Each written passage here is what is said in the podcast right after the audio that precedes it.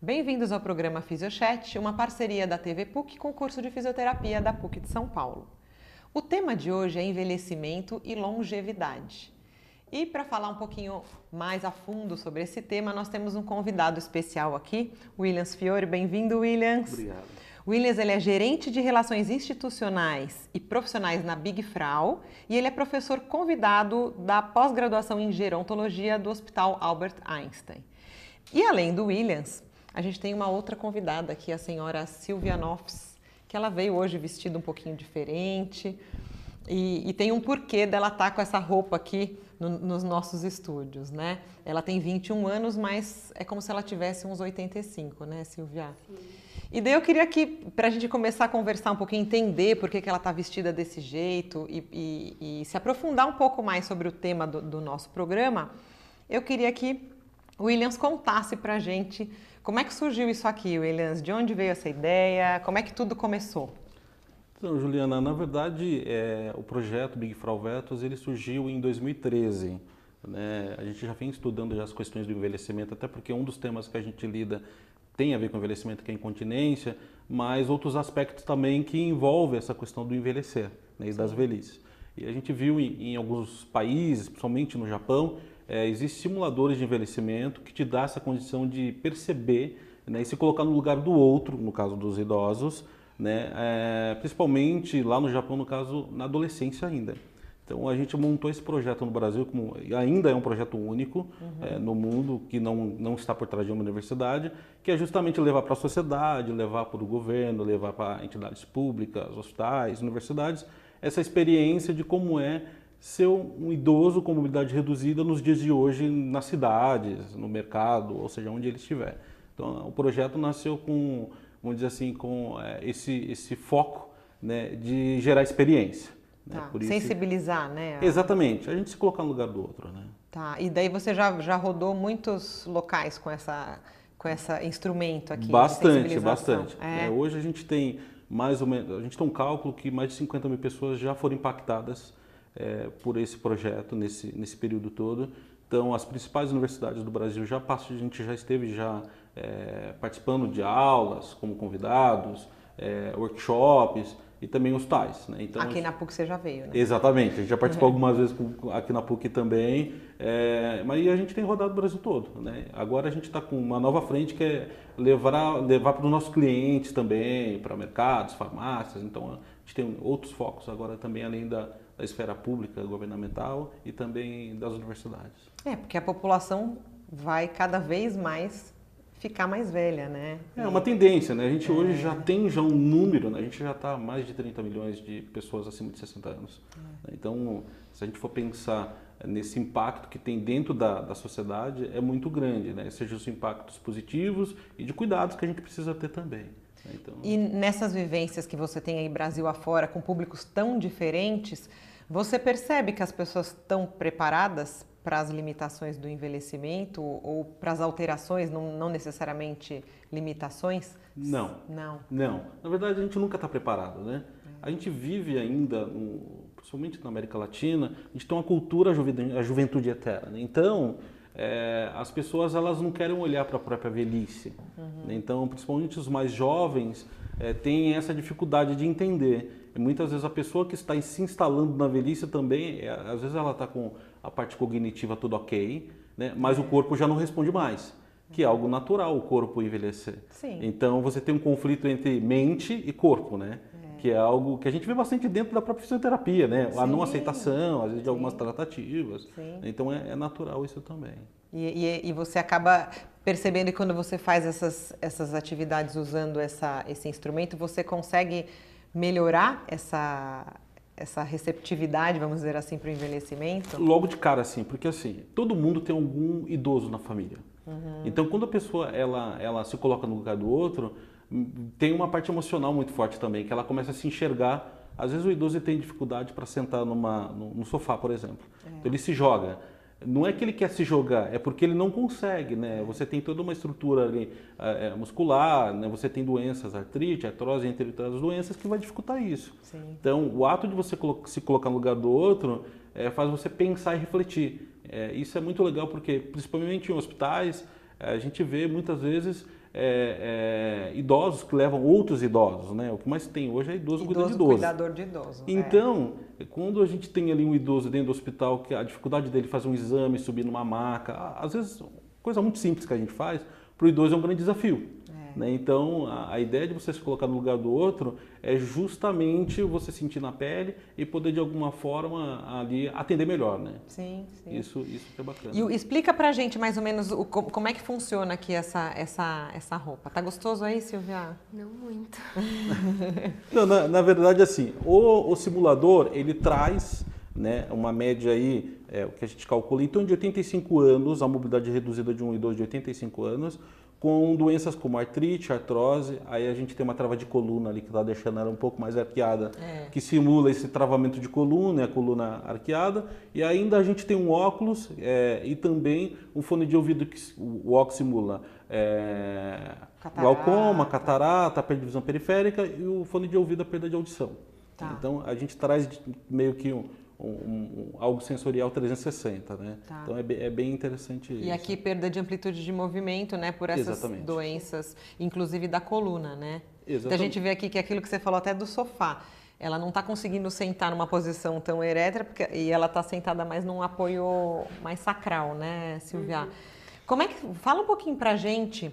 Porque a, a, gente fez umas, uma caminhada com ela aí fora, sim, né? Ela sim, tem... sim, foi, foi, foi, bem, foi bem interessante é... ver é, esse, esse olhar dela também, né? De como que foi essa diferença é. que, que ela sentiu daqui para dentro, para fora, é. né? Porque tem aqui, na, quem não conhece a PUC, né, a gente tem uma escadaria bem grande, então a Silvia subiu essas escadas e depois desceu. E conta pra gente como é que foi, Silvia, essa, essa experiência. Olha, foi bem diferente do normal, né? Mas bem difícil, porque não dá pra flexionar bem o joelho, não dá pra mexer muito o cotovelo, a coluna fica meio que parada, assim. E o óculos, ele tira toda a visão periférica, então eu não sabia onde eu estava pisando, tinha que olhar assim para baixo, e se eu quisesse olhar para o lado, tinha que virar a cabeça para o lado. E se eu não sabia se eu estava num degrau, se já era plano, e dá um medo de cair, né? Eu fico imaginando um, um senhor, uma senhora que tenha que subir, descer escada ou andar em calçada irregular, como que deve deve ser para eles, né? Porque assim, Aqui é só mobilidade reduzida, não tem, né? Sim. Perda de força muscular, outros sintomas, a respiração, fôlego, para mim é normal, assim. Ah, tem exemplos na minha família de idosa que não consegue andar sem perder o fôlego, então fazer subir uma escada sem perder o fôlego. Você, é para bem... você subir e descer aquela escadaria, você achou que você teve um gasto energético maior tendo essa? Sim, porque tem que adaptar, né? Para já como, como eu não consigo flexionar o joelho, então eu jogava o corpo para o lado, me apoiava mais aqui na, nesse dispositivo e no corrimão para equilibrar e poder subir sem flexionar o joelho, que aqui ele impede, né? Flexão. Sim. E o cotovelo também tinha que ficar mexer mais o ombro, né? Porque aqui não, não dá para dobrar.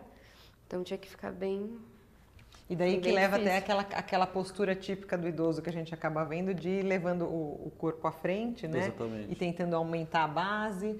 E, e, é o que a Silvia falou. Ela é jovem, ela tem 21 anos, então ela tem a massa muscular ok, ok né? Você tem o, o aparelho lá cardiopulmonar ok. Sim. E o seu cognitivo também está okay. né, super é, em fase de, de, de, crescimento, vamos dizer assim, né? de melhoria. No idoso, é o que a gente estava falando né? antes de aqui, ainda às vezes pode ter um problema de demência associado, uma perda, com certeza eles já vão estar tá com sarcopenia, uma perda de, de massa muscular, né? Então Sim. isso fica muito mais difícil, né? É, e uma coisa interessante, é, quando a gente começou a fazer esse trabalho, a gente teve algumas percepções junto a algumas universidades, uhum. e dentro da Físio também. A gente se fala muito em queda dos idosos, é. dentro da geriatria e dentro é. da gerontologia. E geralmente a gente associa muito a questão da queda à falta, à falta de vitamina D, é, as questões musculares e tal. Uma coisa que a gente conseguiu per perceber foi que a visão periférica é algo que gera muita queda. E a gente quase não tem literatura sobre isso. Não. A questão da visão, como que isso pode ser um perigo para a queda do idoso. Né? Então, é interessante como que esse projeto ele traz um outro olhar também, é, da gente ter algumas percepções sobre é, é algumas síndromes geriátricas que às vezes tem a ver com correlação, né? com a, o próprio glaucoma, a perda de visão periférica, entre outras coisas também. É. Então, é, Provavelmente uma das coisas que para ela foi muito difícil, e aí ela pode confirmar isso, foi a visão. Né? Mesmo eh, durante o sol, lá fora. Então, às vezes, mudança de luz, mudança de local, e isso gera um estresse natural no idoso. Quando ele vai para um outro lugar que ele não tem mais aquela zona de conforto de casa, é. que ele já sabe onde estão tá as coisas, para que lado fica, é, gera um estresse natural e por isso que ele fica ofegante às vezes. É, então, é, o cérebro ele tem que trabalhar muito mais para ter esse reconhecimento. Né? Ele tem que aumentar o nível de atenção. Exatamente, né? exatamente. Que acho que foi uma das coisas que você falou mesmo da visão. Né? Sim. E ela estava lá fora, a gente filmou no ambiente aberto, que tem mais luminosidade, então teoricamente você teria mais. E a gente pensa no idoso à noite, por exemplo, em casa, né? Que Sim. já tem. Que normalmente, quando eles caem, quando eles vão, acordam à noite para fazer xixi, Sim. Daí não encontra o, o, ou tropeça, ou não enxerga, ainda está meio. Às vezes tem alguma alteração de pressão e acaba caindo. Não, e, e, a, e a questão da mobilidade tem correlação com outras doenças da geriatria também, né? As síndromes geriátricas. Sim. Isso que é interessante. Então você tem, é, dentro de um, dos temas que a gente fala muito, que é a incontinência urinária, é, é, é, tem total correlação, né? porque a gente está falando aí de um, de um, perfil de idoso que ele tem mobilidade reduzida, que ele tem incontinência urinária e que muitas vezes é um idoso extremamente longevo. Né? Você tem idoso, um idoso de 85 anos, é, hoje a gente tem estudo aqui em torno de 35% tem incontinência urinária. Então, esses, esse mesmo idoso, ele tem mobilidade reduzida. Sim. Né? E se você tem aí, às vezes, uma demência, isso piora bastante também. Você vai somando, é. né? Então, e, e é, mas é importante a gente também dizer que nem todo idoso de 85 anos ou 90 anos ele vai ter mobilidade reduzida, é. né? Então a gente precisa quebrar um pouco esse estereótipo também, é, é. Né? que às vezes você tem, tem é, é eu acompanhei um caso de perto que foi de uma idosa de 96 que cuidava de um filho com Alzheimer com 75. É. Então assim é, a gente tem essas super ativa esses viés também. É, porque senão a gente também vai, a gente vai ficando com medo de envelhecer. Né? Não, de forma alguma. né? né? Na verdade, assim, a gente está mostrando um perfil de envelhecer que não é todo mundo que vai ter, é. mas ele existe. Não, e a existe. gente precisa é, entender, né, é. para atender melhor também. É. Eu acho que a gente tem aquilo que você falou que no Japão eles fazem isso com os adolescentes e com as crianças, sim, né? Sim. Isso é, é, incrível, né? Porque tem sempre o avô em casa, a criança superativa, às vezes ela não vai entender essa limitação que o avô dela pode ter, né? Por que, que ele não consegue brincar tanto tempo comigo agachado?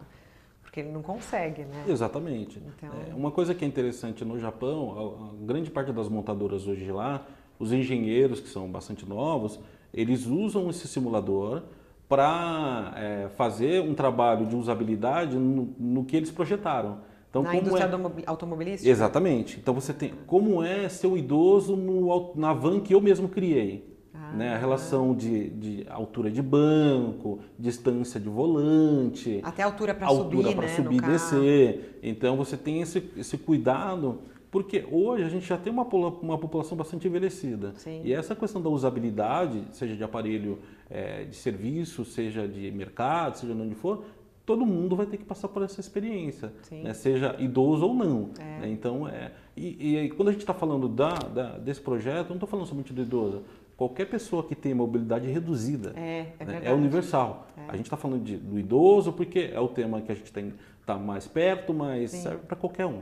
Né? É. Isso é importante. É, mobilidade reduzida no geral, né? Exatamente. E que no Brasil normalmente a gente não tem as cidades adaptadas, os locais adaptados para essas pessoas, né? Nos bem poucos lugares que a gente tem é. aí e, e, geralmente muitas vezes a gente encontra adaptação errada também, né? Isso, então, com um estudo que não foi feito adequadamente. Exatamente. Né? Exatamente. Então... De repente o uso de um, de um instrumento desse, uma ferramenta dessa pode até auxiliar, né?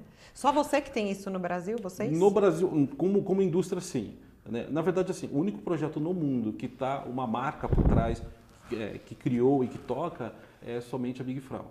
Tá. O restante dos projetos que existe hoje pelo mundo é de universidades. Então você tem o Ed Labs, que é do MIT nos Estados Unidos, você tem a Universidade de Tóquio, que tem, foi onde a gente viu esse projeto, é, mas está tá junto com o governo. Você tem na Inglaterra que, que é um projeto também que eles têm, mas é governamental. Como, como marca e como iniciativa privada, a gente é o único, único projeto hoje no mundo que tem esse foco. Que né? legal, muito bacana, né? E até como é uma marca que, que pensa na, na parte da incontinência, e que Sim. é um tema que você sabe que eu trabalho bastante, você sim, também sim. tem, Eu acho importante até a gente falar, porque, por exemplo, aqui ela está com uma, um meio auxiliar, né? Ela está com uma bengala. Sim, sim. É, às vezes os idosos têm um pouco de preconceito de utilizar esses meios, né? Sim, sim. E quando a gente fala de incontinência, por exemplo, é, às vezes tem gente que não quer usar uma fralda, um absorvente. E quando eu, eu, eu, dou os cursos por aí, às vezes eu falo que tem a incontinência funcional, né? Aquela incontinência que não o idoso tenha um problema tão grave do trato urinário que faça ele perder urina quando ele vai à noite para o banheiro, mas sim pela falta de mobilidade ou perda de visão, né, alguma coisa, ele não consegue à noite chegar no banheiro a tempo e, e acaba escapando. Exatamente. E nesses casos o uso de, um, de um uma fralda, um dispositivo, eu acho que, que vale muito a pena a gente, a gente recomendar, né? Porque você está prevenindo a queda, no caso. Não, e né? a gente tem hoje, você tem níveis e tipos de incontinência. É. Então, é, é, como a gente lida, né? A gente tem aí como, como foco bastante em incontinência, a gente lida com todos os tipos de incontinência, a gente cria produtos para todos os tipos de pessoa. Sim. Da mulher mais jovem, que tem, que tem incontinência, a esse idoso que tem mobilidade reduzida. Sim. Então, é, é, e a gente entende que, por exemplo, esse projeto que a gente tem, quando eu estou abraçando a, a causa do envelhecimento da longevidade, eu estou abraçando também a causa da incontinência urinária, que não é um tema, é um tema tabu. Né? A é, gente dá um exemplo é. que a gente tem 10 milhões hoje de pessoas com diabetes no Brasil. E, e, a gente tem em média aí quase, já tem 10 milhões de pessoas com incontinência urinária. A gente vê muitas campanhas falando sobre diabetes.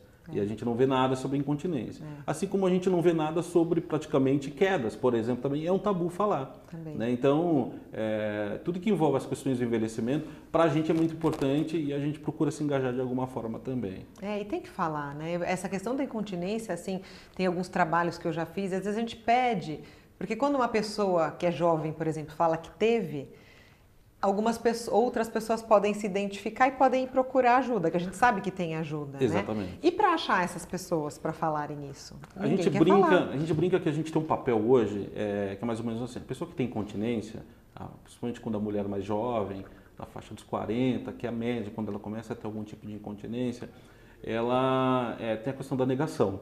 É. E você acompanha muito isso, sim, provavelmente, no seu dia a dia. Sim. Ah, não, não, mas foi só uma vez que Exatamente. eu estava dando risada, eu que, tossi. É, né? A gotejamento, ela acha que aquilo ali não é incontinência, né? É, é. então, a gente brinca que a gente tem um papel de tirar essa pessoa do quarto escuro e trazer para tomar um café ou um chá na sala primeiro. É. É, e depois levar para... Ou seja, é um trabalho de conscientização e de passo a passo. Sim. Porque é um tabu, é um tema tabu. Né? E isso, né, a gente sabe que a incontinência urinária, se ela não tratada é, ainda jovem, quando tiver com 80 anos, né, o caso, o caso da nossa senhora aqui, da nossa convidada, essa incontinência já vai ser severa.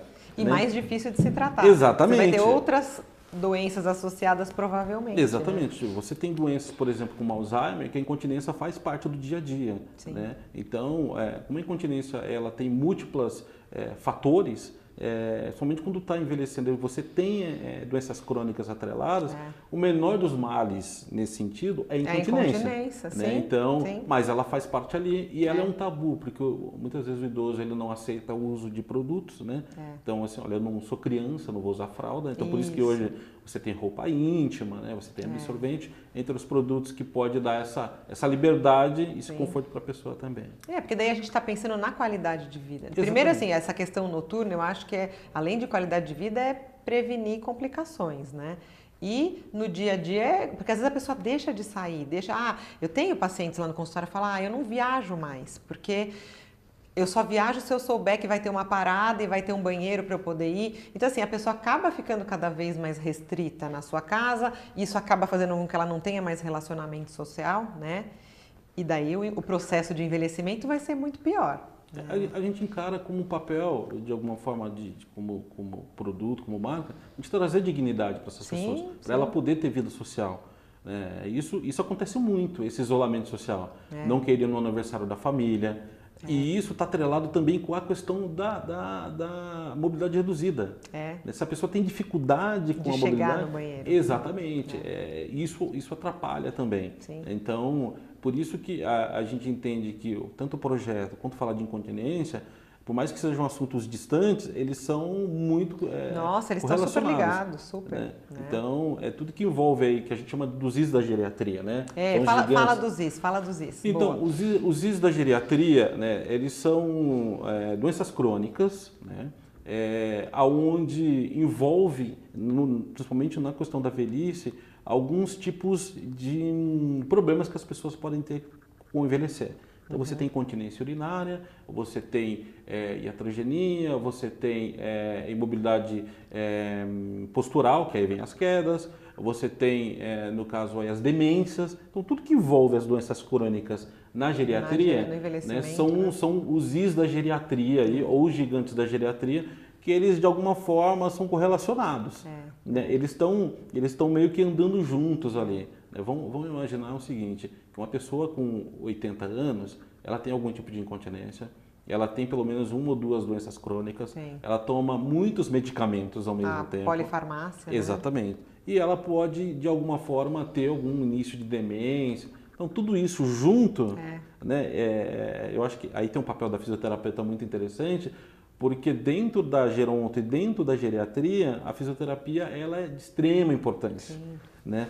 Tanto para esse cuidado do físico, como acompanhar e discutir com os outros profissionais da, multidisciplinares a respeito desse idoso, desse indivíduo. Né? Então, é, eu acho que isso que é bacana na, na fisio dentro da geronto, porque a gente não está tratando a doença, a gente está tratando as pessoas, né? o indivíduo. Então, isso traz uma, é, algo muito lega- legal para os profissionais também. É, e eu eu sempre falo para os alunos, o, o fisioterapeuta que trabalha com idoso, ele tem que conhecer muito bem tudo isso, né? E, Sim. e na avaliação que ele faz, ele tem que pensar em todos esses aspectos. Então, por exemplo, eu, a minha área é, forte é da, da, da reabilitação do assoalho pélvico, mas eu trabalho muito com idoso, então eu não posso esquecer das limitações de, de movimento, das dificuldades de equilíbrio, eh, da, da parte cognitiva. Não tem como você trabalhar uma área só. Você tem que conhecer tudo e tem que pensar nessa pessoa, não Exatamente. nessas doenças que ela tem. né? Então, como é que essa pessoa, o que, que eu tenho que fazer para que essa pessoa consiga viver da melhor forma?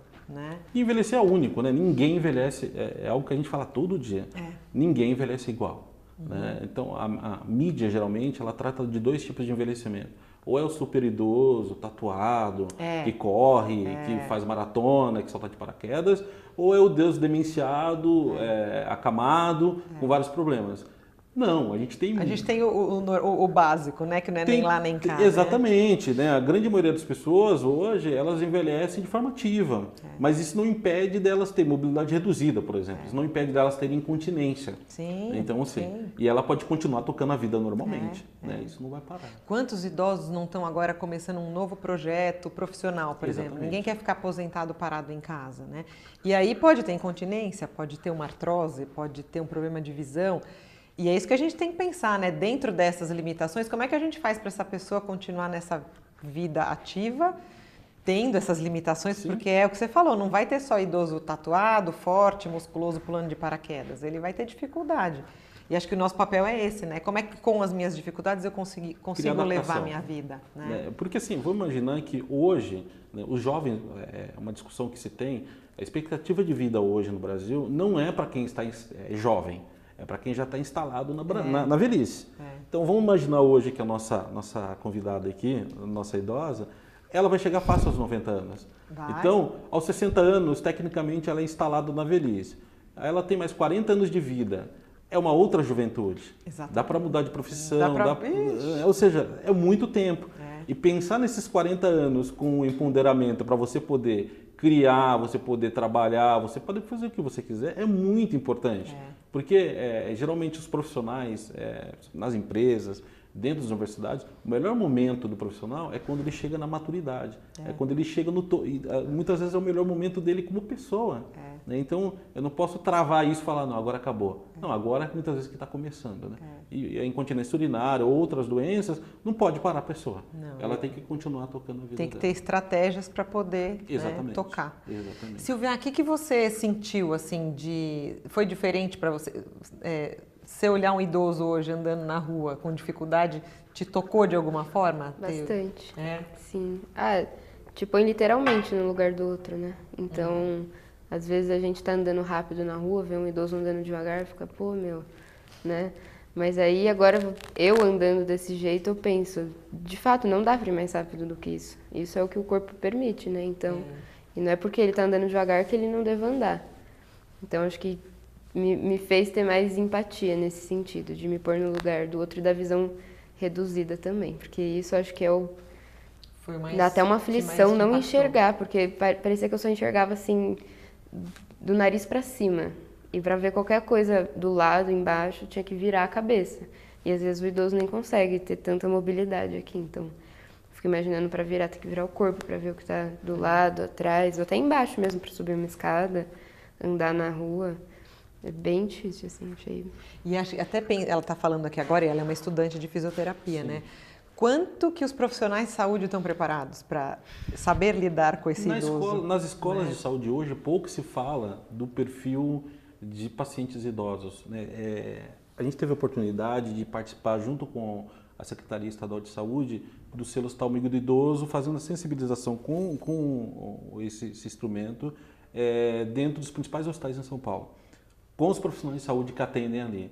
E quando foi feita a estatística desses hospitais, são grandes hospitais, é, tem hospitais, por exemplo, como Incor, um exemplo, mais de 60% das internações e das intervenções são de pessoas longevas. Né? Você tem ali 60% acima de 60 anos e 70% desses acima de 60 tem acima de 80.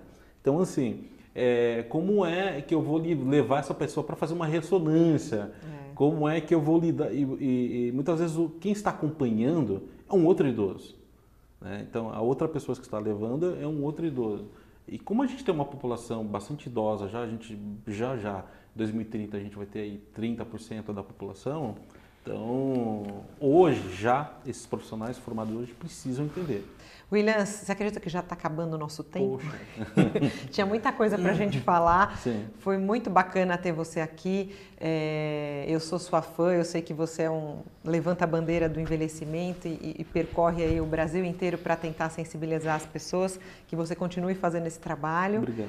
E, e, e também agradecer a Big Frau por ter é, proporcionado a gente essa, essa vivência com, esse, com, esse, com essa roupa aí, né, de envelhecimento. A Silvia também, obrigada por que ter isso. topado participar. E espero que a gente tenha você aqui algum dia novamente para falar um pouquinho mais desse tema. Eu que agradeço. A gente vem sim, tá bom? Tá bom, obrigada. Obrigado. E vamos acabando por aqui. Acompanhe nosso programa nas redes sociais, o Instagram, o Facebook e até a próxima.